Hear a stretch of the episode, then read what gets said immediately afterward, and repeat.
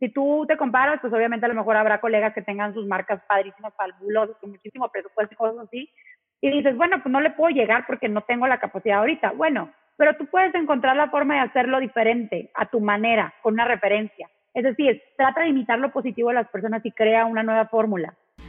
Hola Titanes, soy Raúl Muñoz. Bienvenidos a un nuevo episodio de Titanes Podcast, donde hablamos con emprendedores, líderes de opinión y dueños de negocio con el fin de conocer la historia detrás del éxito, lo que sea que eso signifique. También conocer todas sus experiencias, aprendizajes y fracasos en este camino. Bienvenida Marcela, aquí estás en tu casa de Titanes. ¿Cómo estás? ¿Cómo estás? Muy contenta, Raúl, de saludarte a ti y a toda la gente que eh, pues constantemente están al pendiente del contenido, de todo lo que ustedes lanzan. Eh, muy, muy agradecida por platicar en, este, en esta tarde un rato ya mucha gente había estado al pendiente ahí preguntando que qué onda, que qué hora salíamos y tal. Y bueno, pues lista para la acción de los titanes.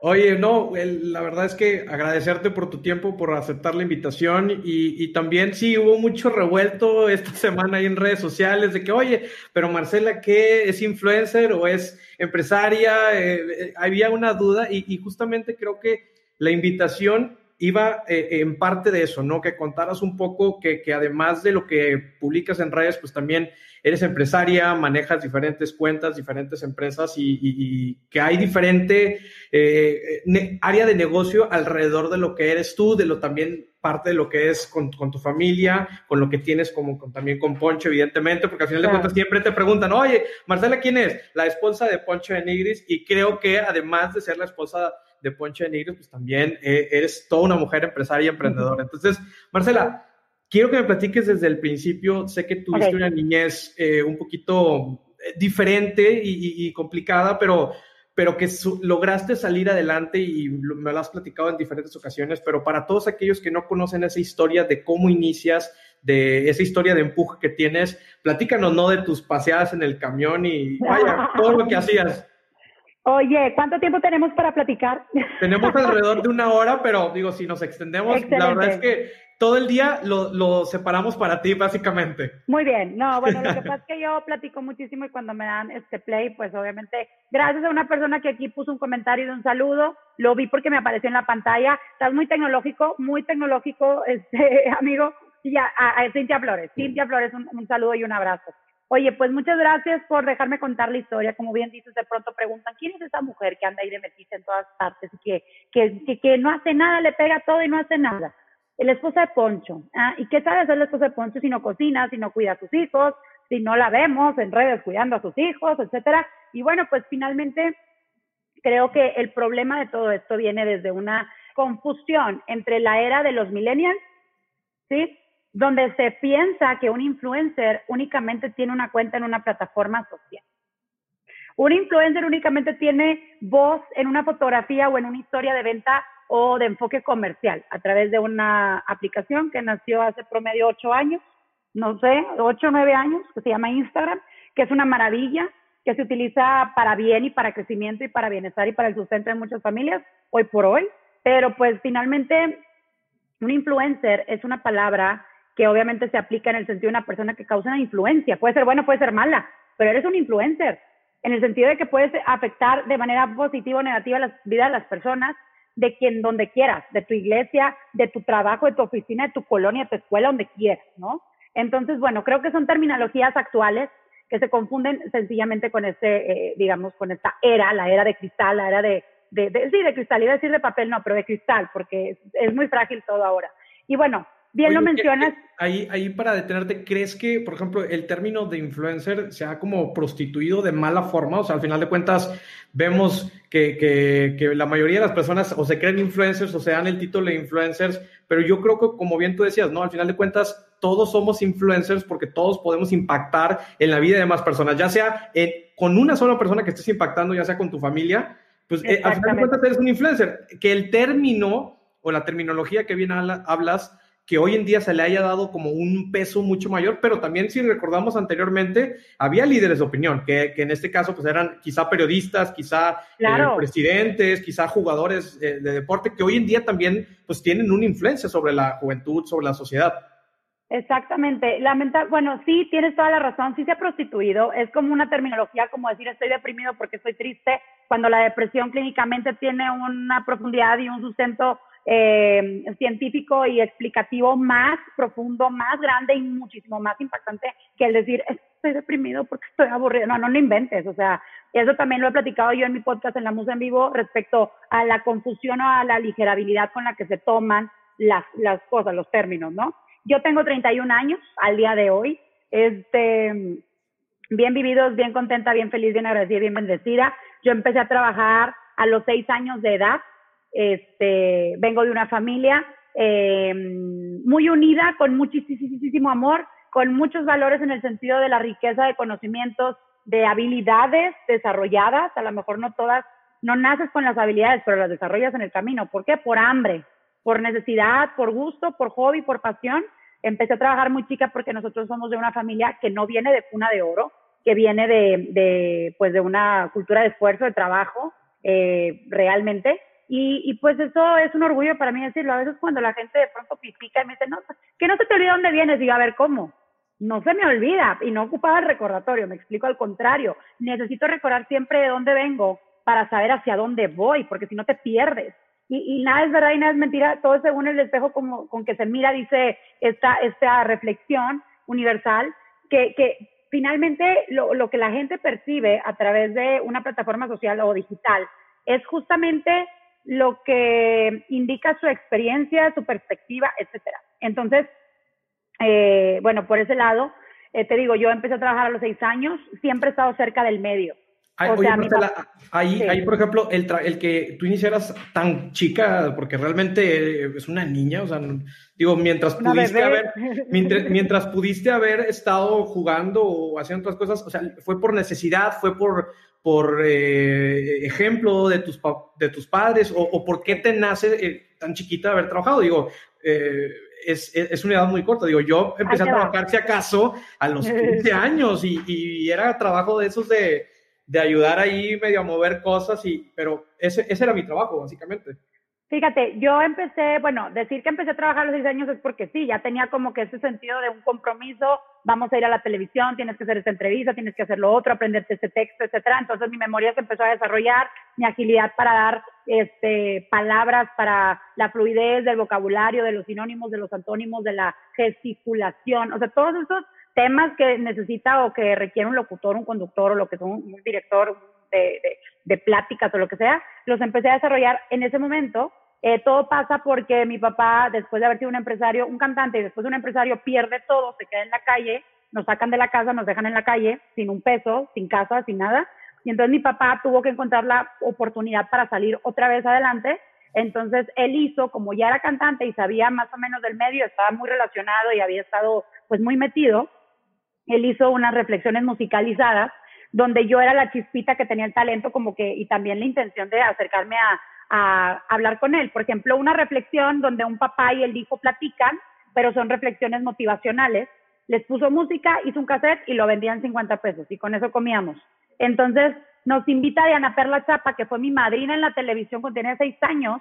A lo mejor ella no se acuerda, pero yo me acuerdo perfecto, la mamá de Tatiana, Tatiana, la, mi comadre Tatiana, este, imagínate. Y entonces yo tenía seis años, vamos a su programa de mujeres, habla en ese entonces, en el noventa y tantos, no recuerdo bien, y este, el año y hacemos la, la, nos invitan para que mi papá hiciera este, pues el número, el show. Era como ir a cantar, pero era ir a declamar. Este, antes, antes, los programas tenían otra, otra, otra forma, otra estructura, otra metodología y contenidos, ¿no? Ahora son muchas pompis y cosas Pero bueno, oye, entonces, este, y otras cositas. Entonces, eh, de ahí, de, ahí, sale entonces eh, de, una invitación que te hacen, pero bueno, esa invitación también yo creo que tampoco fue de la nada, porque al final de cuentas también tu papá ya traía trayectoria, ya, ya, ya tenía eh, un respaldo, entonces pues también como que esa transición fue muy natural. Y luego, cuando, cuando recién llegas ahí, ¿qué, qué, qué te sucede? ¿Te, ¿Te, enamoras de ese mundo? ¿Te gusta? ¿O para ti era como, como jugar a la televisión? Para mí era jugar a la televisión, para mí era ver las fotografías de mi papá, que falleció el septiembre del año pasado, ya va a ser un año, con sus colegas cantantes, estoy hablando de un Joan Sebastián, de, eh, con Verónica Castro, con diferentes personas con las que llegó a convivir o que llegó a entablar amistad con Chabela Vargas, O sea, era gente que, que yo decía, veía fotografías, no me tocó verlos en persona nunca porque pues mi papá se retiró del, del medio y se quedó aquí en la ciudad con su familia porque eso también requiere mucha distancia siempre. Y, y, bueno, él cayó en un tema de adicción, de alcohol, que en ese entonces tú sabes que se llevó de encuentro a muchísima gente. Otros la sobrevivieron, pero pues, pues, ¿en qué calidad ¿no? de, de, vida? Entonces, este, tuvo mucha consecuencia ese tema del alcohol en esa época, en esa, siempre. Pero como que en esa época marcó a los artistas de alguna manera, no sé. Entonces, este, yo siempre fui la niña que canta y cantaba, baila y bailaba, esto y hacía otra cosa. Entonces, como que no me da pena, yo me aventaba. Y este, en la, en la escuela también, etcétera. Claro que llegó un momento en el que yo era tan abierta y tan despierta y tan pispireta y tan movida que, bueno, pues eso a, a la gente, a algunas personas no les gustaba yo sufrí bullying, claro que sí, sufrí acoso, claro que sí, me jalaban el cabello, me aventaban piedras, me hacían muchísimas cosas, pero eh, finalmente mmm, siento que cuando vives todos esos episodios, estoy hablando de mi primaria, o sea, no me podía defender, este, cuando vives esos episodios o te da para arriba o te da para abajo. A mí me dio, no sé, creo que para arriba. La gente me juzga porque piensan o creen o sienten que soy muy brava. Pero en realidad siento yo que mi corazón es gigante, es mi corazón es tan bondadoso, tan bueno, realmente no se detiene la gente a escuchar la, versión o la, historia desde tu sincera, siempre es el malo en una historia mal contada. Este, entonces, finalmente, bueno, eh, te digo, yo era esta niña que se aventaba, llegamos al programa con Diana Perla, estaban buscando a una persona, una personita, un niñito, para el aniversario 34 de Pipo, el payaso de aquí de, de la ciudad, que es un ícono. Claro, Entonces me agarraron a mí, oye, me agarran a mí me, llego, me acuerdo que me pusieron mi vestido, mis chongos, mis globos, no me iban a pagar dinero, pero me pagaron con una beca en el set que era de, de talentos. Entonces era tipo actuación, canto, baile, modelaje y la oportunidad de estar en Televisa Monterrey cuando te invitaran, porque iban a buscar muchos talentos ahí. Y yo, pues padrísimo. Entonces me aprendí mi hoja, que eran como seis estrofas, me acuerdo, me la aprendí en menos de una hora, todo el mundo estaba asombrado, no tenía pronter, creo que ni sabía leer bien. Este, pero me la repetía, me la repetía, me la repetía y, y, y, lo grabé y todavía me la sé. Si quieres que te la digo, te, te la digo. Me la sé de memoria. Oye, total, estaba mi papá enfrente, mi papá siempre me llevó de la mano a todas partes. Este, me acuerdo que a veces andábamos en, el camión o a veces andábamos este, en un taxi o en un ride o así, porque pues no había, no había. Y eso no era un sufrimiento para nosotros, era más bien como una normalidad y una realidad. No por eso llegar a desarrollar un conformismo o una mediocridad de decir, no quiero nada más que esto, no al contrario. Entonces, este, justo después de eso empiezo ya en el set. Eh, también era un entorno complicado porque obviamente yo no llegaba en carro, yo llegaba en camión.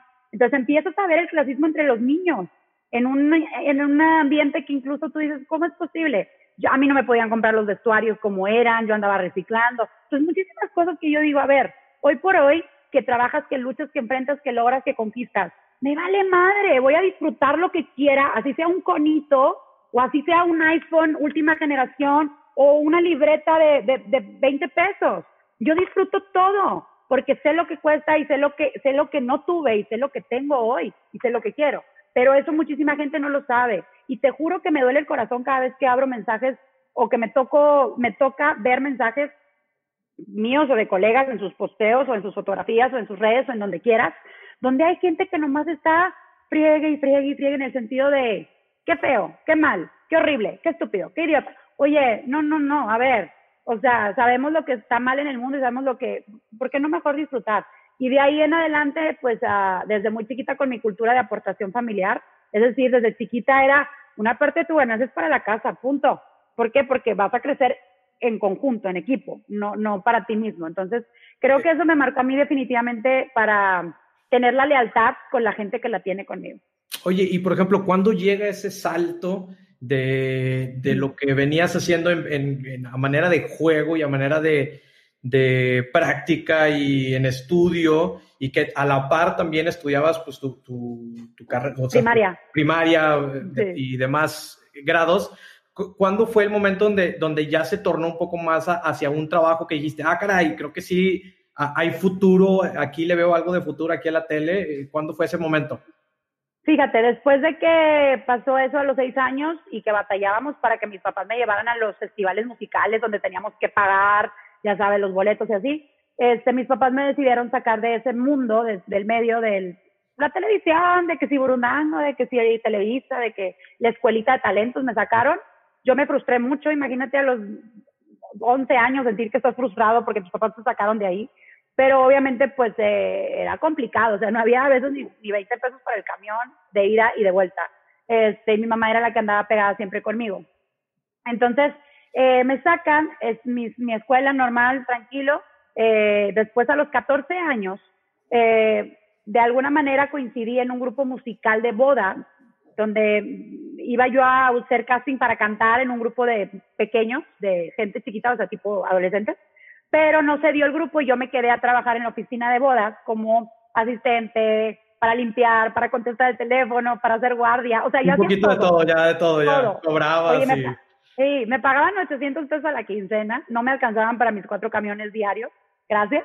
Este, pero este, aprendí mucho. Yo estaba en tercero de secundaria. Iba y venía, eh, bueno, la gente que es de Nuevo León o de Monterrey, iba y venía desde San Nicolás hasta Gonzalitos, Fletero, hasta Fleteros, hasta donde está el, el, el, el ay, los rieles. Los rieles, sí. Sí, y en, eh, chiquita, 14 años, sola por el mundo, iba y venía. Obviamente sí me llegaron a dar varios sustos ahí caminando sola, porque en invierno aparte oscurecía más temprano, ¿verdad? Y yo iba, andaba caminando sola por la vida como tonta. Pero fíjate que fueron tiempos de aprendizaje, de crecimiento. Este, después de eso coincido nuevamente con gente de Televisa, me integran, me invitan y desde los 14 años Televisa Monterrey y desde los 14 años eh, pues me pude quedar ahí un poco más es decir, no estaba contratada, pero me invitaban y me decían, ¿quieres venir a modelar? Sí. ¿Quieres venir? Sí, sí. O sea, yo todo decía que sí. Me esperaba ahí en recepción, no me dejaban entrar, a veces me sacaban porque decían, ¿tú qué haces aquí? No trabajas aquí, me sacaban. Y sentía bien gacho y lloraba yo. Pero este, así pasaron tres años. ¿tú, te plantabas ahí eh, esperando una oportunidad o...? Son conocidos, obviamente, tampoco tan, tan psycho, ¿verdad? No, no, claro, claro, pero, pero tú te, por ejemplo, eh, eh, es como cuando uno quiere un trabajo pues obviamente eh, la mejor manera o la, una manera más rápida que te noten es de, oye, todos los días llega, todos los días está aquí y, pues, oye, bueno, pues mínimo, bueno, tráeme el café o algo y, y, creo que te vas involucrando poco a poco.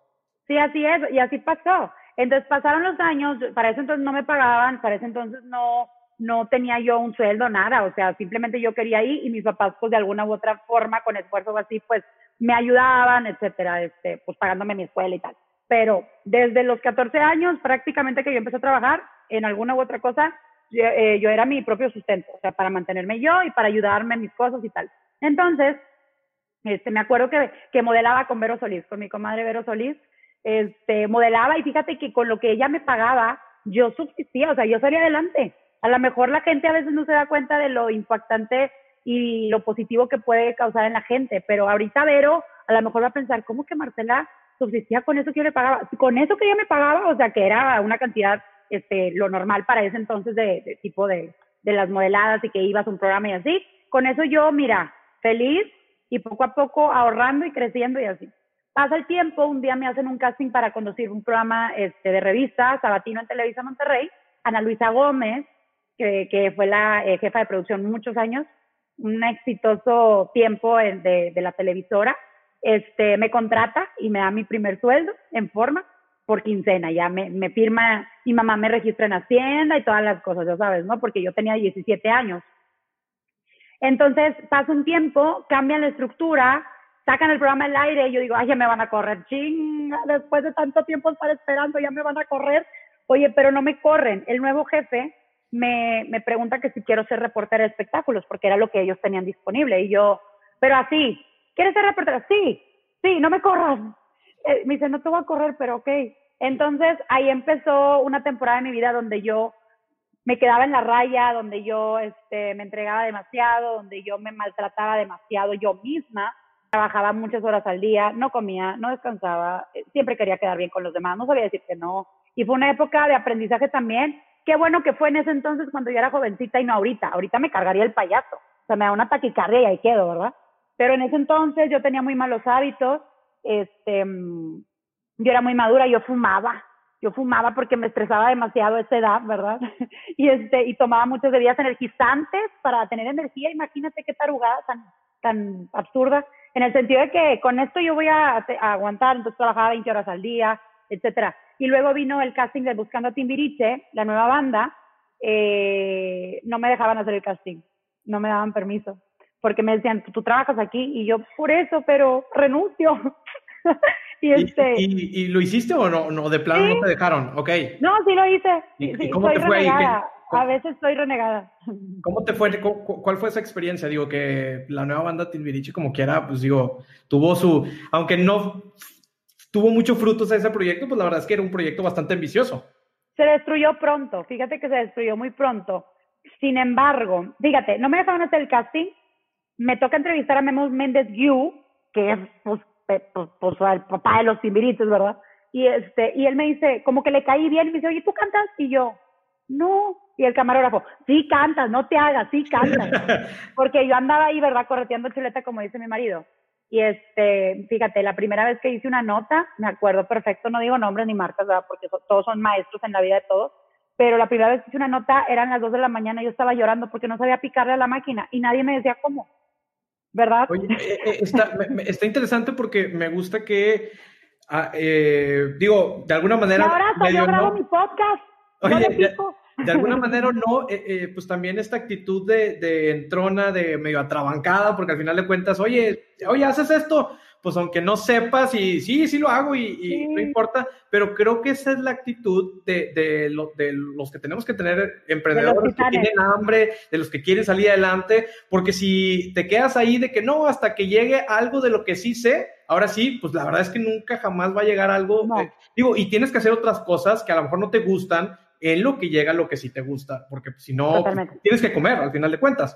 Oye, y luego, platícame ahora sí de esta experiencia, la chica del clima, que al final de cuentas sé que es una etapa que disfrutaste mucho y que todavía cuando te preguntan, cuando te preguntan todavía del clima, tú regresarías a dar el clima y aunque no te pagaran, entonces no, te creo que no, sácate. No, no, yo ya, yo ya gano para vivir y todo esto aquí en mi casa con mis tiempos sin que me digan levántate a las 3 de la mañana. Ah, no, no, no, fíjate, ahorita te voy a, platicar de esa transformación y de ese cambio de mentalidad.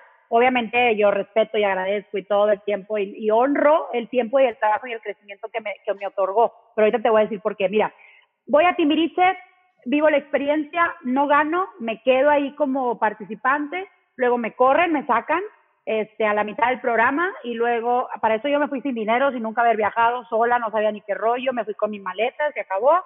Entonces no tenía dinero, de hecho no prestaba para que me dieran un, vuelo, de hecho lo debo todavía, a ver si pago un día. Oye, entonces, este, lo, lo, ese vuelo. Si andan, cobrando un vuelo aquí de Marcelo, por favor, escríbanos en el Pero lo va a pagar al, costo de ahorita, al costo de, de, la contingencia, no lo va a pagar el costo de antes. Oye, total, me sacan de todo eso del Timbiriche, se acaba el, el proyecto, 2008, llega el 2008, viene la devaluación, o no sé qué pasó, la crisis, ¿verdad? Que cerraron muchos negocios y todos quebraron y, y tal. Había, cuando salgo del programa, varias integrantes del programa habíamos firmado un contrato de representación con Toño Bellón, con Eduardo Capetillo, con los primos Galindo, que uno de ellos este, falleció, y eh, pues estamos súper emocionadas porque íbamos a hacer las Spice Girls mexicanas y había la rubia, la morena, la no sé qué, ya sabes, y chavitas, todas y, cantantes y bruto y íbamos al, al, este, al estudio de no sé quién en México y así andamos con, ya sabes, el, la, mm, el glamour. Se cae el proyecto, me quedo sin dinero, me quedo sin trabajo, me regreso a Monterrey sin un peso. Eh, Televisa Monterrey ya no me dio trabajo porque aparte tampoco tenían dinero, ¿verdad? Este, y como yo nunca fui de hacer lo que me pedían que yo hiciera en el sentido de que vas a venir, te vas a quedar y vas a hacer ese programa. yo, no, a ver, yo le voy a seguir tocando en México porque ya llegué a México. Está muy cañón que te abren la puerta. Entonces así fue. Cuando me sacan de Timbiriche, a la semana yo me regreso a México, veo, voy al, al programa, al foro del programa el domingo que estaba en vivo, me meten al programa, este, y te acuerdas que yo tenía ahí un noviecito en, ahí en, en este, y pues ahí, ahí como que, ay, ya llegó la novia, y, ay, y, y entonces ahí me meten, y este y luego ya le digo yo a la persona de talentos de ahí de Televisa México le digo oiga este me da trabajo y sí bueno este pues puedes conducir Sky One y yo ay sí sí y me pongo de conductora o sea qué qué, tienen para trabajar no eh, ándele sí démelo para llevar pues ya me pongo a trabajar de conductora me quedo en el resto del programa para esto lo se acaba todo no hay trabajo no hay chamba no hay nada no hay oportunidad me regreso a Monterrey tampoco había trabajo en Televisa anduve fíjate, esto creo que ya lo dije en una entrevista anterior, probablemente no hayan prestado mucha atención las personas a esta parte de la historia, pero anduve pidiendo, buscando otra vez, tocando piedra. Los tres años que yo estuve sentada en recepción regresaron para programas establecidos de gente que ya me conocía después de venir de México. Para mí eso fue un golpe fuerte. Nunca me pagaron. Me trajeron esperando vuelta y vuelta y eso eh, no sé cómo va la premisa del eh, perdono pero no olvido. Creo que si perdonas olvidas, pero más bien no lo repites. Pero bueno, yo me encargo de sacar todo lo, de mi corazón que no me lastime, pero fue así, o sea, yo andaba buscando trabajo para vivir y no me daban, pero ahí me traían. Y ven acá y, al programa y sí, ven y esto y lo otro, y así. Oye, Entonces, por ejemplo, en, en, esa parte que dices que, que creo que es muy relevante de, oye, pues ya uno ya está, no sé, en el caso de, de los artistas, pues la mayoría, eh, su, su, visión es irte a México y obviamente si ya estás en México prácticamente, pues como que ves, ves como por encima, ¿no? A, a los provincianos y ya, ya, ya, ya, no miras para allá, ya todo es ahí, ahí en, en San Ángel y todo, pero ¿cómo, cómo, cómo recibes tú esa experiencia de decir, oye, híjole, regreso como que entre las cola, la cola entre las patas y otra vez a tocar puertas, pero porque pues también, digo, hay muchos que se pudieron haber quedado de que no y se, empiezan a perder en otras cosas, pero tú no seguiste, o sea, o, seguiste insistiendo y seguiste tocando puertas y, eso creo que es, es muy rescatable porque muchos también se les cae el mundo cuando, no sé, tienen un súper eh, eh, sueldo y en una empresa muy top y de repente dices, ¿qué manito? Pues muchas gracias y nos vemos y, y de repente pareciera que pues no saben qué hacer otra cosa y quieren pedir el mismo sueldo cuando pues, la situación es completamente diferente. Totalmente, tienes que tener humildad en tu corazón. Si en algún momento me perdí en ese entonces, que yo tenía 18 años y que había estado en un reality show nacional y que pues apenas empezaban las redes y el high, ¿qué? High Five y el, ¿cómo se llamaba el otro? El, ¿El MySpace este, o qué? El MySpace y todas esas cosas, apenas. Entonces yo me enfrenté a un mundo diferente cuando entré, cuando salí del reality si perdí el piso, creo que fue este cierto tiempo y después recapacité y después este me encontré con una realidad que yo no esperaba. Yo esperaba ya hacer, ya sabes, este, pues no sé, pues lo que pasaba con todos los que salían de los realities, ¿no?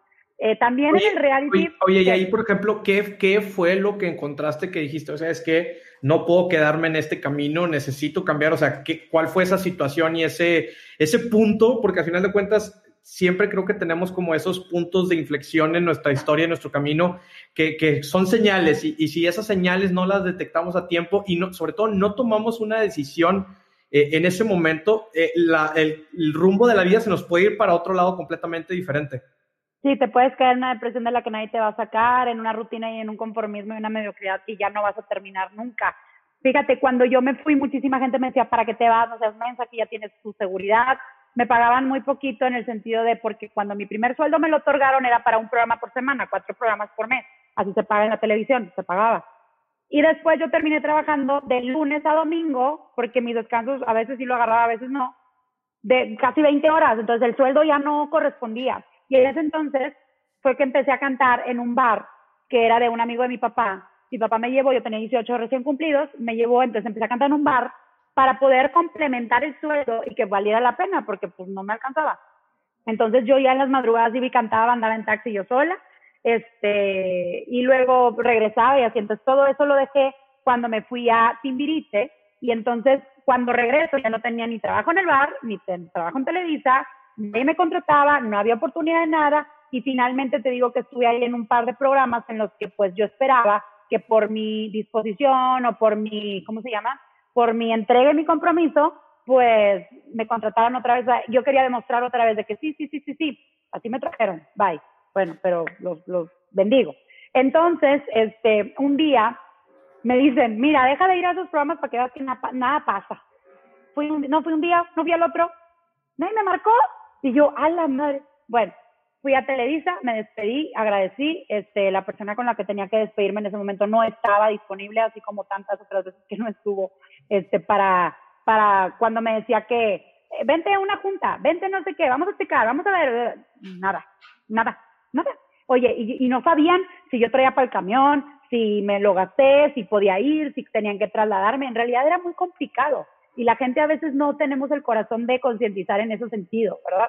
Pero bueno, eso es lo que fortalece mi historia en mi interior, no como un reclamo ni como un rencor hacia los demás, sino como una realidad de lo que yo sí quiero hacer con la gente que trabaja conmigo, con la gente que llega conmigo, con la gente que yo puedo ayudar a aportar o algo desde un sentido humano. Dicen, ¿tú eres feminista o eres machista o eres qué? No, yo soy humanista, yo soy humanista. O sea, el corazón es lo mismo, la solidaridad, la empatía eh, para, para la gente es la que tienes que dar de corazón, porque pues ante los ojos de Dios somos iguales, ¿no?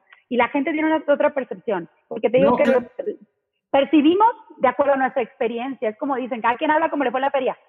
No es mi culpa que tú tengas esa percepción de la vida, más bien es culpa de lo que viviste en tu, en tu infancia, en tu educación, en tu cultura, en tu crecimiento. No está mal, pero simplemente no estigmatizar, eh, sí, o sea, no vamos a estigmatizar a la gente porque, pues finalmente, pues todos tenemos una diferencia de, de, de identidad, ¿no?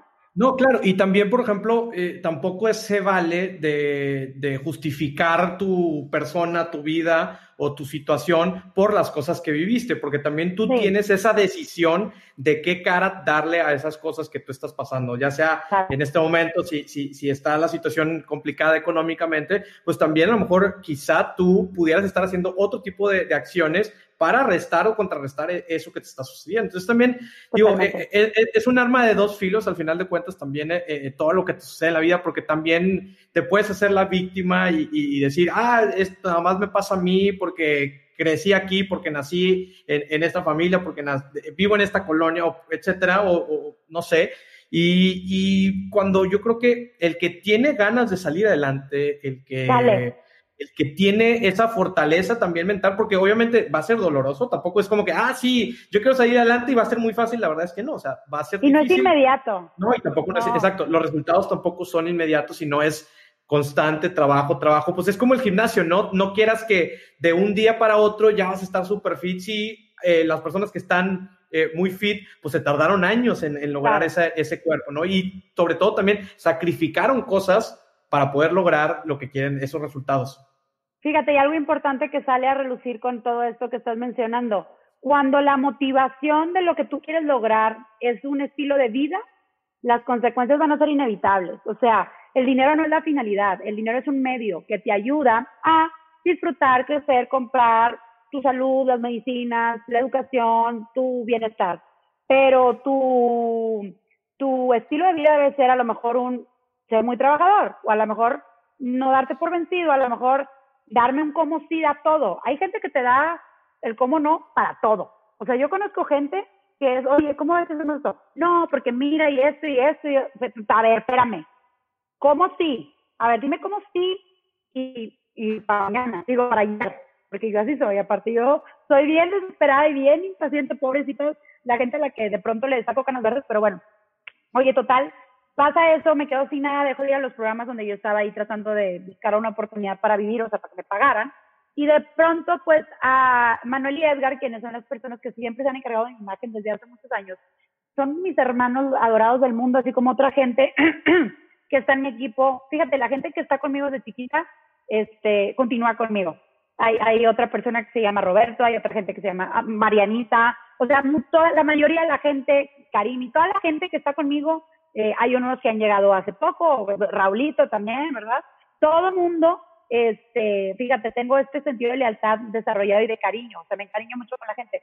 Entonces, Edgar, una de las personas que también es la parte de, mis mejores amigos, me dice, marca multimedios, ¿qué puedes perder? Y yo, no, pero es que no me van a querer, porque fíjate la idiotez. Es que Televisa, los multimedios, que, o sea, ay, qué estupidez. Marca multimedios. Oye, oye, claro, Marcela, o sea, claro que sí, ven a hacer un casting ya mañana. Y yo, me abrieron la puerta. No manches, y tanto tiempo que yo estaba como babosa y esperando, muriéndome de hambre, casi, no literal, pero casi. Este, o sea, sin esperanza, sin oficio, sin beneficio, etcétera. Bueno, total, voy, hago casting para clima, como decías, para este, espectáculos, me quedo en pronóstico, porque tenían la necesidad de una persona de pronóstico en ese entonces, porque Selene iba arriba a tener a sus bebecitos, este, a sus cuates, y entonces iba a desocupar un lugar y lo ocupaban porque ser de noticias y ser de pronóstico y de deportes es lo más pesado y cansado y exigente del mundo. Lo hice durante casi ocho años de mi vida. Este, entonces entro, tampoco sabía, o sea, sabía hablar, pero no creas que yo sabía, no, era, no, no soy meteoróloga, soy conductora. Entonces, pero bueno, pues ahí le eché ganas, al principio súper nerviosa, temblaba, se me notaba muy mal y poco a poco fui agarrando casa que me convertí en la mejor.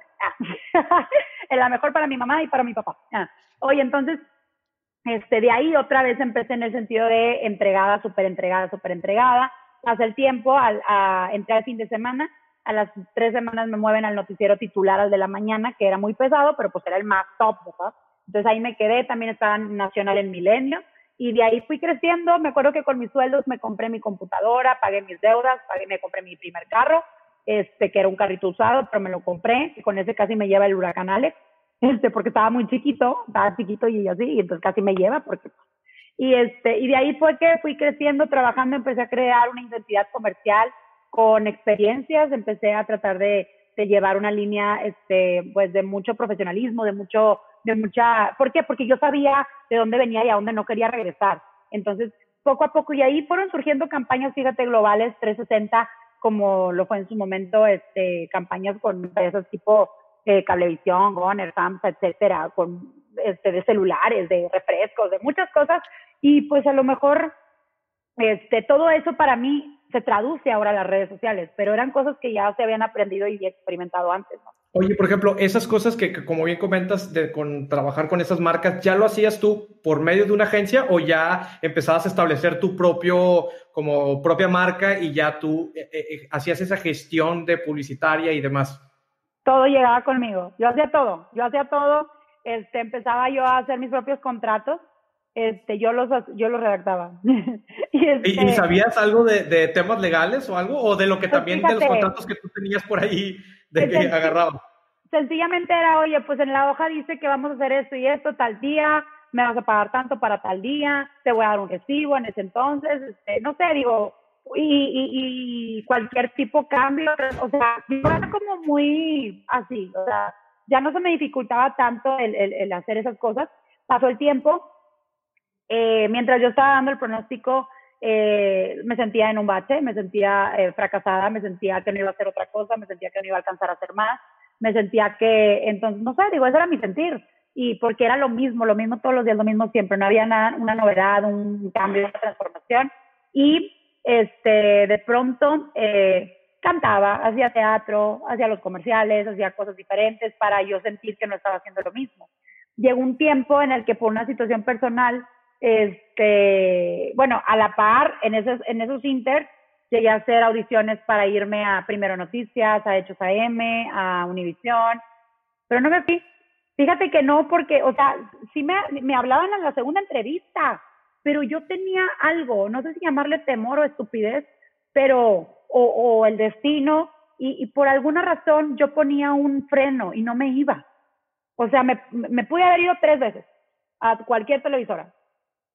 Pero yo le tenía miedo, no sé, a enfrentar de nuevo esa realidad, otra vez a picar piedra. O sea, como que ya no quería yo, no sé, no sé, no sé qué me pasó. Sí, como caíste a lo mejor en un, en un pequeño bache de, de, decir, oye, ya me aventé muchas veces, creo que ya no, no, no puedo ser tan arriesgada. Y como, como quieras, de alguna manera empezaste a hacer como proyectos aparte, pero todavía tenías esto fijo, entonces como que era esa, esa red de seguridad que, que creo que la mayoría llega un punto que la necesitamos también, porque al final de cuentas eh, eh, es un poco complicado y, y también en, en, temas de inteligencia emocional es un poco complicado no tener una red de seguridad a la cual caer, ya sea una familia a la que puedes acudir en dado caso que suceda algo, un, un trabajo, un, un, dinero que por ahí tengas a lo mejor en ahorro y, y vivir muchas veces al día a día y, y tratando de, de, rascar todos los días para, para poder comer, pues a veces se, se, se torna un poco complejo y complicado, que creo que a lo mejor pudo haber sido digo, eso y, a lo mejor también la, la, etapa por la que estabas pasando de, de,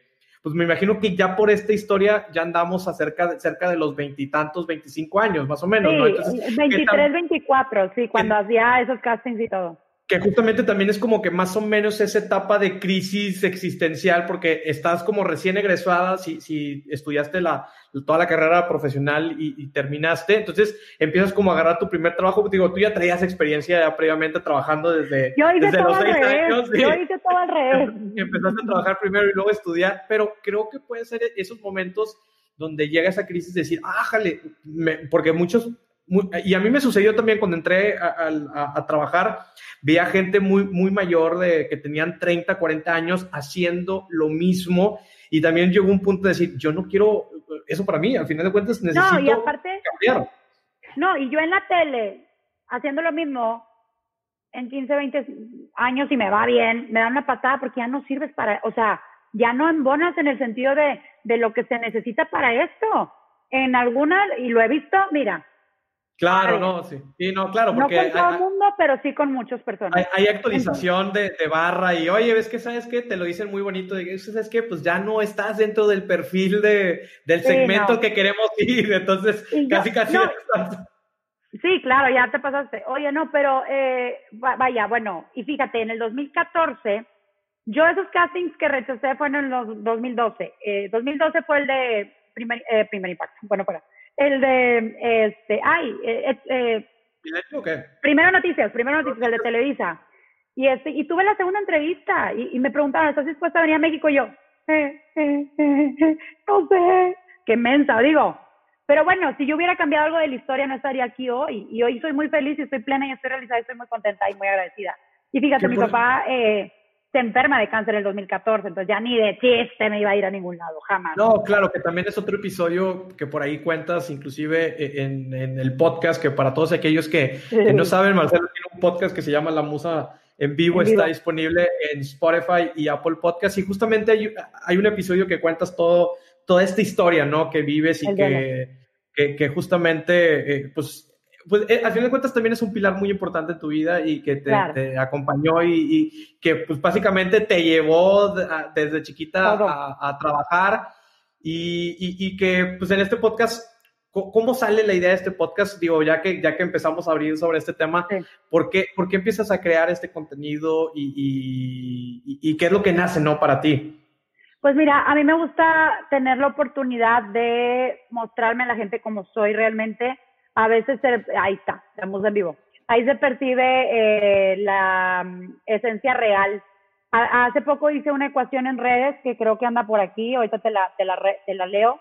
hacía una ecuación en una de las fotografías para ver si las personas podían, este, pues, entender un poco eh, cuál era la diferencia de lo que nosotros eh, exponemos y tal. Bueno, no lo encuentro, pero X, total, que la conclusión es que yo te puedo mostrar máximo al día 12.5 minutos de mi día. Entonces, este, pero 12.5 minutos y el día tiene 24 horas. Entonces, ¿por qué crees que me vas a conocer a través de esa percepción que puedes mostrar en solamente ese tiempo, a través de una pantalla? Entonces, eh, con el podcast yo hablo sobre temas estructurados, eh, avalados y fundamentados con eh, contextos especialistas de gente preparada y todo, especialistas en la materia hay mucha gente que me dice, ¿por qué tocas temas psicológicos y temas y tal si tú no eres especialista en eso? Bueno, bueno, pero me fundamento con los especialistas, o sea, no voy a saber hacerlo todo porque no puedo hacerlo todo, pero voy con los que sí lo saben hacer, cada quien en su área. Yo soy licenciada en comunicación con certificación en locución, este, y, eso lo estudié cuando e, estuve en multimedia, justamente estudié en mi escuela, en una escuela eh, privada los sábados, porque de semana trabajaba, y era como que un logro para mí tener mi, ¿sabes? mi cédula, mi certificado y mi título y todo. Entonces, este, la Musa en Vivo nace de la intención de tener esta plataforma de contacto con las personas eh, y de hablar de alguna manera real, tangible, cosas que todo el mundo piensa, pero nadie quiere decir y todo el mundo lo siente, lo vive, este, pero pues a veces no nos damos el tiempo de escuchar a los demás. Entonces, cuando vas manejando o así, trato de hacerlo muy melodioso, muy relajado, hasta cierto punto romántico. La música, este, la forma de hablar, la estructura y la, la eh, cómo fluye el, el texto o el contenido, para que sea, pues, de cierta forma reflexivo para las personas. No es una temática agresiva, ni fuerte, ni tal. Mm, antes de la pandemia se intentó hacer un formato de televisión como si fuese un programa en vivo, pero obviamente por las razones de la contingencia y todo tuvimos que detenerlo, entonces le di un vuelco completo a la temática y a la forma de hacer la música en vivo y bueno, me ha gustado mucho porque aparte, como te decía, ahora yo lo hago, yo le pico, yo lo grabo y yo lo mando, o sea, imagínate, antes no sabía editar, no sabía hacer un time code de una nota, pero ahora ya, ya puedo hasta grabar mis propios podcasts. Oye, no, pues muy bien, eh, para todos aquellos, entonces vayan a escuchar la Musa en vivo, ahí disponible en todas las plataformas digitales de streaming. Marcela, volviendo un poco a lo que comentabas de, oye, todo esto que he aprendido me ha ayudado a cómo llevas hoy en día tu vida, cómo llevas hoy en día tus relaciones. Y, en el tema de, los negocios y tus emprendimientos, ¿Cuándo es el punto donde dices, oye, ¿sabes qué? Eh, pues tengo que empezar a, diversificar y a ver otro tipo de cosas. Cuéntanos un poco de, eh, así de los negocios que hoy manejas y, cómo se fue dando cada uno de ellos. Claro, cuando me salieron de TV Azteca, la última ocasión que trabajé en televisión formalmente, este, pues ahí sí que me quedé redes, nada más redes, y de ahí tuve que fortalecer mi estrategia y mi estructura. Hoy por hoy tengo un equipo y una oficina conformada por parte legal, contable, por representación de de marcas, de, este, de campañas y de pautas. Tengo un administrador global que hace todas las cosas. Y aquí el mayor consejo, la recomendación que yo puedo hacer a título personal es que siempre que yo quise hacer todo por mí misma, nunca hice nada. Cuando decidí delegar a las personas que tenían que ayudarme con especialistas en cada materia, yo no sabía de legal y quería hacerlo legal, yo no sabía contable y quería hacerlo contable. Cuando llegaron especialistas a cada cosa fue que crecí. ¿Por qué? Porque yo estoy en mi empresa, en mi desarrollo, yo soy la parte creativa, la parte soñadora, la que puede llevar el rostro del proyecto, etcétera, pero no puedes hacerlo tú todo, porque si quieres este, contestar mensajes, hacer cotizaciones y enviar los productos, está cañón, no lo vas a hacer. Bueno, puede que lo hagas, pero vas a durar dos meses y te vas a tronar, o te vas a frustrar y te vas a amargar. Entonces yo encontré esta estrategia de, distribución del trabajo y me ha eh, resultado fabulosamente. Gracias a eso tengo mi podcast, gracias a eso tengo un control de contenidos en las redes y de pautas y de marcas con colaboraciones y con todos esos tipos de proyectos. Eh, tengo la música y tengo este, mi propia línea en desarrollo que justo ahora estamos haciendo las pruebas de nuevos lanzamientos de, productos este, para complementar. Nacimos con tres eh, productitos y ahora ya vamos por 15 en menos de seis meses el desarrollo del crecimiento. Entonces, todo eh, se fundamenta en que tienes que tener a las personas indicadas en el puesto indicado con las habilidades indicadas. Si no has encontrado a esa persona, eh, pues probablemente tengas la, la, dificultad de que no te resulte, no crezcas o no tengas eh, el beneficio que esperas, obviamente, ¿verdad? Pero finalmente, este, ay, creo que me fui. Ah, sorry, aquí estoy. Este, pero bueno, finalmente es eso, lo que, lo que sucede y creo que eso le puede servir a todas las personas que son emprendedoras en el sentido de, de cómo poder escalonar de una forma positiva. Claro, porque muchas veces cuando iniciamos y que bien comentabas, tú pudiste haber hecho todo y eh, cobrar y eh, manejar redes, pero si no es algo de tu expertise, te ibas a tardar a lo mejor mucho tiempo en aprenderlo y, no iba a tener el impacto con a diferencia de traer algún experto, que digo, eh, hablando de traer un experto, pues puede ser, oye, pídele asesoría, pídele mentoría a alguien que conozca del tema de la materia y no necesariamente lo tienes que contratar y pagarle un sueldo, digo, a lo mejor ahí puedes arreglar ahí, hay algo, decir, oye, ¿sabes qué? Échame la mano eh, con esto, etcétera, ayúdame a estructurarlo y que eso te pueda servir como una base, porque al final de cuentas, como bien dices, o sea, creo que la clave para alcanzar objetivos más grandes es poder delegar, es poder crear un equipo. Y ahí, Marcelo, por ejemplo, ¿Cómo tú le haces para poder encontrar esas personas que te acompañen, que compartan tu visión? Porque me imagino que has tenido colaboradores que te han funcionado y que, regresando a lo que comentabas, que muchos de, los, de tus colaboradores actuales eh, han estado contigo a lo largo ya, o, o traes varios colaboradores que han estado contigo a lo largo de varios años.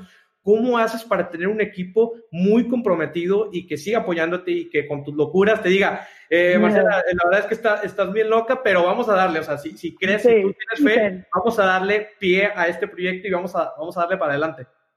Soy una persona que te está hablando de algo y a los cinco minutos ya te estoy cambiando el tema y te estoy pidiendo resultados del tercer tema que te dan y te digo y entonces mi gente se vuelve loca y me dicen, ¿de qué me estás hablando? No leo la mente. Y yo, pues ya deberías de haber aprendido, ¿eh? Porque ya tienes muchos años conmigo. Este, sabes que yo a la gente que confía en mí les digo, si crees en mí y crecemos juntos, tú vas a crecer conmigo y te aseguro que no te voy a dejar, que no te voy a dejar que te hundas. Yo por mi familia doy la vida, por mis hijos doy la vida, por mi padre di la vida, y fíjate que encontré eh, esta, este equipo en mi gente más cercana. Por mi marido, obviamente, este, su experiencia y todo su consejo y todo su, su respaldo también me ha hecho crecer de una forma espectacular. Yo antes era más precavida, más temerosa, mi marido es más aventado, entonces esa parte se la aprendí a él. Sigo siendo una persona eh, metódica, pero en el sentido que obviamente pues contratos, como sí, como no, él es más aventado y le resultan las cosas bien, pero bueno, por ejemplo, mi administrador general de todas mis cosas es mi hermano. Entonces, este, él no nada más está viendo por mi bienestar personal, sino por el bienestar también de crecimiento de la empresa. Entonces, hay gente que depende de mí, hay personas que no, no, no creen que únicamente nos levantamos para grabar en el teléfono y no. Hay familias que, que, que eh, subsisten, a lo mejor no me atrevo a decir que solamente por mí, pero, o por mi marido, pero sí, o sea, hay gente que tiene un, un ingreso por parte de, de, mi trabajo, de mi compañía, de lo que como lo quieran llamar, de mi empresa, que justo ya es este, oficializado, que es Musa Mistral SADCB, pero eh, entonces no podemos juzgar antes de, de, saber siquiera de qué se trata todo esto. Y es un orgullo bastante eh, grande lo que yo siento eh, de saber que pues no estoy donde empecé, pero tampoco estoy todavía donde quiero llegar, entonces pues para allá voy. No, claro, porque también eh, lo que, y qué bueno que tocas ese punto, porque justamente eh, es a donde, a donde quiero ir, que pues una cosa es lo que se muestra en redes, que lo tocaste hace, hace rato, de oye, pues son solamente microsegundos, pero no, no se sabe, muchas veces las personas que ven las redes, uno, ellos piensan que tú todo el día estás publicando y estás posteando las historias y estás posteando, y hay todo un equipo detrás que, que se encarga de eso. Entonces, eso te libera a ti de tiempo para poder pasar tiempo con tu familia, para poder disfrutar, para poder hacer ejercicio en la mañana, que por cierto te levantas muy temprano a hacer ejercicio, haces creo que dos o tres veces al día también ejercicio. Ay, sí, a veces, a veces, no te creas que tanto, pero sí. Fíjate, cuando tuve a mis hijos y tuve a mi familia, eh, entendí, bueno, cuando me casé no tanto porque como que no cambió mucho mi rol, simplemente pues ya estaba casada con mi marido, y pues vivíamos juntos y todo, ahí está la foto oficial. Entonces, este, que justo ayer hace cinco años, o sea, el 5 de agosto, me, me dieron mi anillo de compromiso hace cinco años. Cuando tuve mis hijos, fue que me nació esa determinación por saber decir que no y realmente hacer respetar y valer mi palabra.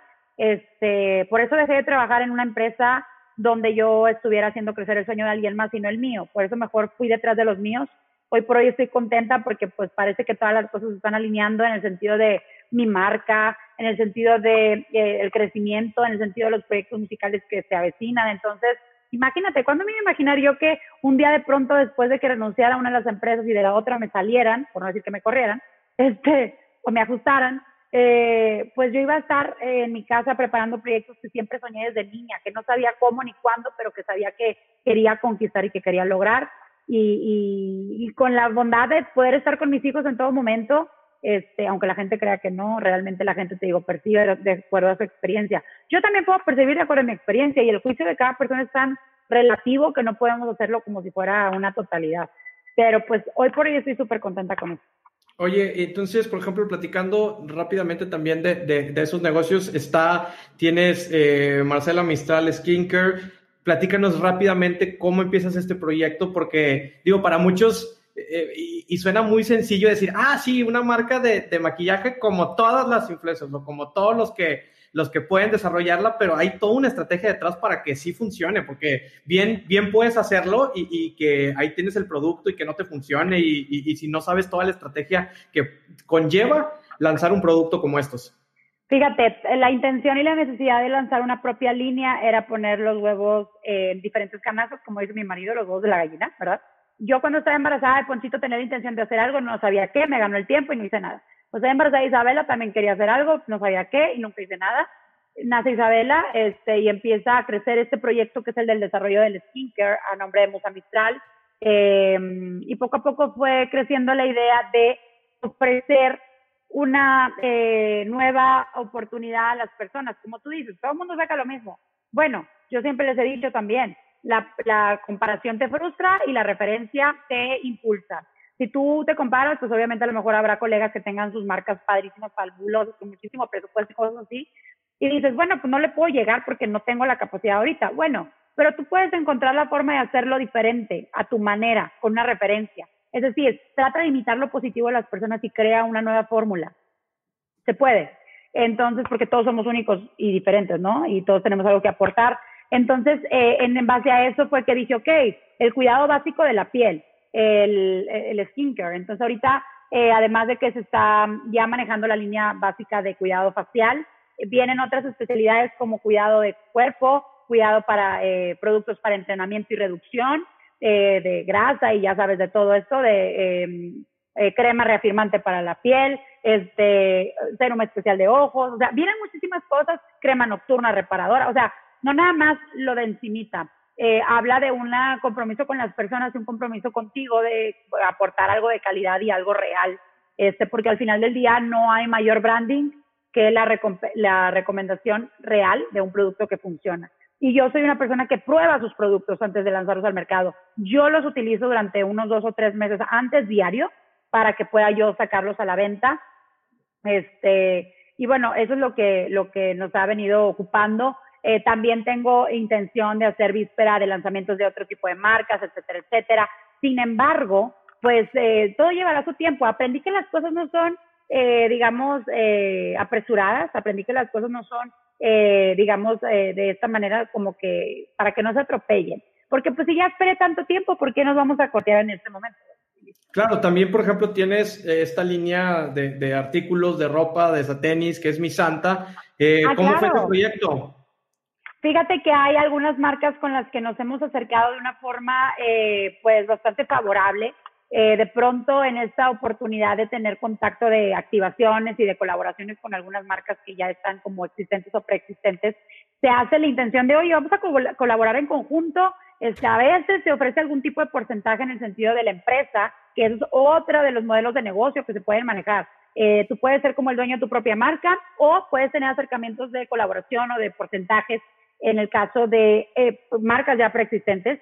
O, por ejemplo, no sé, me ha, he visto también casos de algunas otras colegas que hacen eh, recomendaciones de algún producto que ya está eh, funcionando, una selección especial.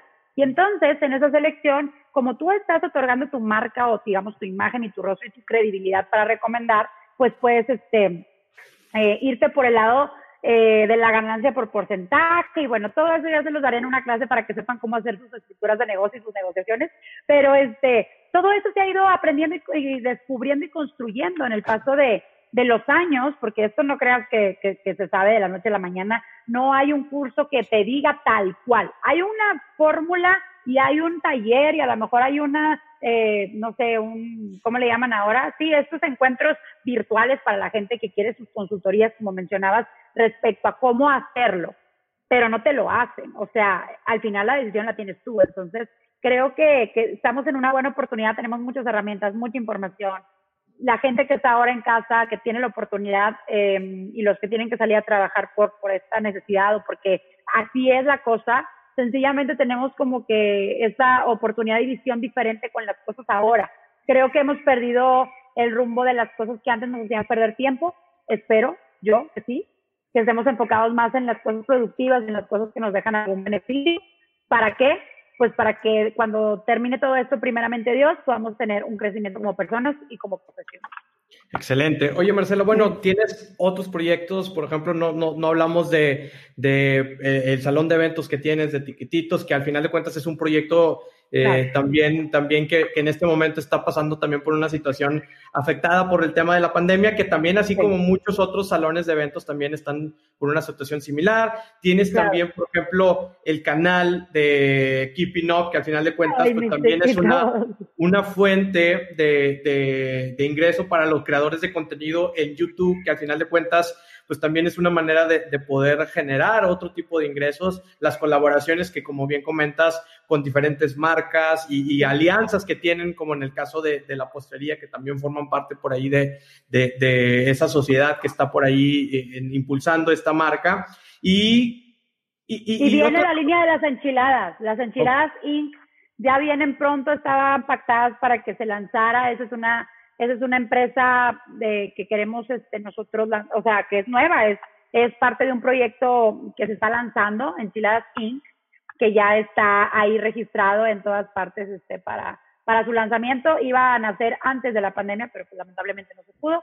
Así es que esperen pronto las mejores enchiladas del universo con un tamaño que se van a sorprender y nunca más este, van a querer comer otras enchiladas que no sean Oye, oye Marcel, Marcel, ¿y dónde van a estar esas enchiladas para una vez que, que sea la apertura o Uber Eats? Al sur de la ciudad, al sur de la ciudad, este, ya que tengamos toda la ficha técnica de lanzamiento se las compartimos porque todavía estamos en vísperas, como la zona de, de, digamos, como la obra de crecimiento y de todo el desarrollo, el diseño y tal, se ha visto afectado un poco por el tema de la contingencia, por la integridad de las personas que trabajan ahí, todo, entonces pues se ha visto detenida, pero poco a poco se reactivan y con su sana distancia y todo, y pues espero que pronto, muy pronto, porque también esto es una forma de emplear personas. La idea no es tener una sucursal, la idea es tener una franquicia nacional. Así que váyanse preparando para que ustedes sean los que promuevan las franquicias en diferentes estados de la República. Con mucho gusto, Enchiladas Inc. Nos vamos a ir con todo ahí para, para promocionarla. Y, para ir cerrando también, por ahí vimos esta fotografía que estás muy emocionada. Por ahí también hubo, hubo mucha expectativa de, de si es esto, que si el divorcio, que si eh, no sé, que hay tantas cosas y, rumores que surgieron alrededor de esta foto y esta expectativa. Y la realidad es que firmas un contrato para otro paso en tu carrera musical, que sé que has estado también empujando con diferentes canciones como Dulce Navidad en su momento, que, es esta pieza navideña que, que tienes como esta también que es recién de, lanzamiento. Entonces, otro paso en tu camino, me imagino que estás muy emocionada por esto. Eh, para ti, ¿qué significa eh, este contrato? ¿Qué significa este escalón en tu carrera como, como cantante? Estoy demasiado emocionada y contenta y muy agradecida con la vida de cómo ha ido acomodando las cosas. A veces nosotros reprochamos y nos estamos quejando todo el tiempo y todas las eh, ocasiones, pero créeme que todo es para bien entonces, eh, bueno, finalmente no lo entendemos, pero tenemos algo que aprender de cada experiencia y si no aprendes, la repites hasta que aprendas. Entonces, más vale que podamos abrir nuestra cabezota y entender cuando las cosas están sucediendo. Eh, cuando yo estaba pequeñitita, mi acercamiento con el medio y con todo lo que hice en mi vida o lo que he hecho hasta hoy fue por cantar, porque pues yo empecé a cantar a los cuatro años, cantaba Hermoso Cariño, cantaba Amor Eterno, cantaba Buenos días Señor Sol, y yo pues cantaba bonito y todo, y fui creciendo y seguí cantando, pero el cantar no me daba de comer en ese entonces, me daba de comer las otras cosas. Entonces, hoy por hoy, eh, fíjate, eh, Remex, que es la disquera, la casa disquera, eh, es de la familia que en, hace 37 años fuera la familia de Visa y que le grababan a mi papá su primer disco.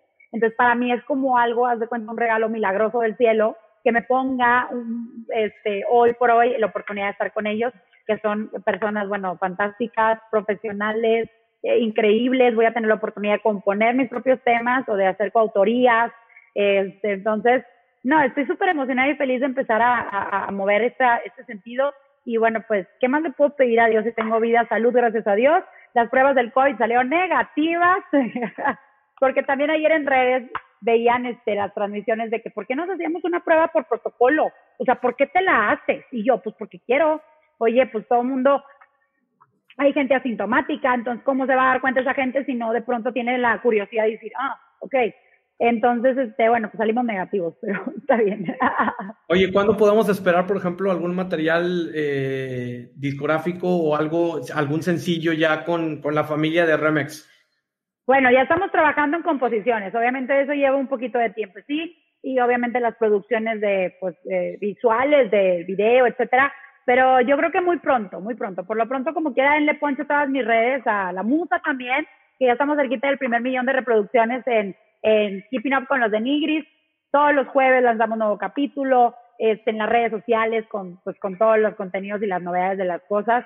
Que bueno, pues lo bueno es que ya escucharon esta historia, ya escucharon mi postura y mi perspectiva, entonces ya van a ir como este, quitándose un poquito la, los, la venda de los ojos de lo que pudieran no sé, la comadre que te pueda contar, no, a ver, no, yo escuché Titanes con la musa y yo supe la realidad de las cosas, entonces, pues, no, muchísimas gracias Marcela, nos faltaron muchísimos temas porque obviamente, tienes muchas multifacetas, o sea, no hablamos, por ejemplo, de todo el negocio de, del marketing de influencia que ahorita manejas, de las marcas, cómo hacer relaciones de ese tipo, cómo es el medio también del marketing de influencia, porque hay desde muy buenas prácticas hasta muy malas prácticas de algunos creadores y de algunos influencers. Entonces, es todo otro mundo también, pues, digo, de, otros de otros aspectos también que, que, por ahí sé que, sé que te gusta platicar, pero creo que esta puede ser una muy buena base para... La otra me invitas otra vez. Y hacemos otro programa y, y, es una muy buena base, ¿no? Lo que bien comentabas, para aquellas personas que conozcan un poco más de ti, que creo que eso intentas hacer con el podcast, intentas hacer con un poco de estas frases que estás compartiendo también en redes sociales de reflexiones. Y ahora la música, pues es tu manera de poder expresar que, que, hay otras caras, ¿no? Que hay, que hay otra persona y que no, no solo es que se queden con lo que está en redes, que al final de cuentas, pues digo, tengo el gusto de, conocerte personalmente y tengo el gusto de conocer también a, Poncho. Y, la, vez que me, los conocí, me sorprendió mucho que eran unas personas tan humildes como si entrara a casa de mis papás o de, cualquier familia. Poncho, una persona muy, o sea, en ese momento muy serio y, y sí alguna broma, pero alguna broma y todo, pero la verdad es que una persona seria que nada más pasaba como cualquier persona normal y que pues en redes vemos pues que obviamente pues muy jovial, eh, muy bromista, muy cómico, pero justamente porque pues e, eso es lo que, que en redes es el, el, personaje, es la historia que se está contando, pero eso no quiere decir que sea la historia real que ustedes quieren transmitir, porque sé que también como familia son muy unidos, son, eh, sé que se han apoyado mucho al final de cuentas y que aunque pudieran decir de que, oye, es que Marcela, tú hiciste tu carrera a partir de que te casaste con Poncho y, y elevaste todo y creo que eh, los dos se complementan muy bien eh, el uno con el otro para cada proyecto y, bien, al final de cuentas, pues las relaciones también son eso, o sea, ¿qué, tonto serías o qué, qué, ingenuo serías que por el no tener esas relaciones no las, no las utilices y no te aproveches también de esas oportunidades que la vida te está dando? Totalmente. Es un ganar-ganar, es un crecimiento, es eh, la intención de que el otro esté bien, tú estés bien y de saber que pues eh, impulsar a los tuyos es lo mejor que te, llena de satisfacción. Hablo de tu casa, de tu familia, hablo de tus familiares, que son, digamos, cuando ya tienes tu familia nuclear, pues los, los eh, digamos, en primera fila o segunda fila. Hablo de tus amigos, hablo de la gente que con lealtad va caminando, hablo de la gente que, que tiene compromiso, que tiene palabra, hablo de las personas que, que tienen corazón, que saben lo que es eh, el valor de las personas, que saben lo que es el, el esfuerzo, el trabajo y que lo respetamos y que lo honramos, eh, tratando de ser buenas personas y personas honestas, principalmente con los demás, porque tú das lo que tienes. Entonces, pues, ¿qué es lo que quieres dar? Muy bien. Marcela, ¿con, qué, ¿con qué te quieres despedir? ¿Alguna frase que le quieres decir a todos los que se conectaron ahí, eh, que estuvieron enviando mensajes y que estuvieron enviando ahí sus preguntas? ¿Algún mensaje final que quieras dejarles? Finalmente, nada es bueno, nada es malo, todo es según el juicio de la persona que lo está eh, observando. Así que la próxima vez que sientas una carga o un peso o una culpa o un obstáculo eh, cuando vayas a tomar una decisión o cuando vayas a resentir o recibir algún tipo de acontecimiento en tu vida, recuerda que las cosas no son buenas ni malas, simplemente de acuerdo a lo que tú juzgues o lo que tú percibas o lo que tú quieras otorgarle es. Entonces vamos a detenernos de juzgar un poco antes, de observar todo el panorama, ahora sí que de una manera de 360, y después vamos a tratar de hacer este mundo que sea un mundo diferente y que sea un mundo mejor. Muchísimas gracias, Marcela. Con eso nos vamos. Eh, espero que estés muy bien. Saludos ahí a toda la familia y ya córrele porque luego te van a decir que no fuiste por tu hijo y que no sé qué. No, la niña ya se está levantando y todo. Bueno, muchísimas gracias a todos, que Dios los bendiga y sigamos ahí en redes sociales en contacto. Muchísimas gracias, Raúl, y a toda tu gente. Ok, a seguir a Marcela aquí en arroba la voz en vivo, ya aparece abajo en su nombre, entonces arroba la voz en vivo en todas las redes sociales, TikTok, Instagram, Facebook, Twitter y todo. Hemos llegado al final del episodio, muchísimas gracias por llegar hasta este punto. Comparte este episodio, dale suscribir si estás en Apple Podcast y dale seguir si estás en Spotify. También recuerda que puedes compartir directamente en Instagram etiquetándonos arroba titanespodcast. Muchísimas gracias y hasta la próxima.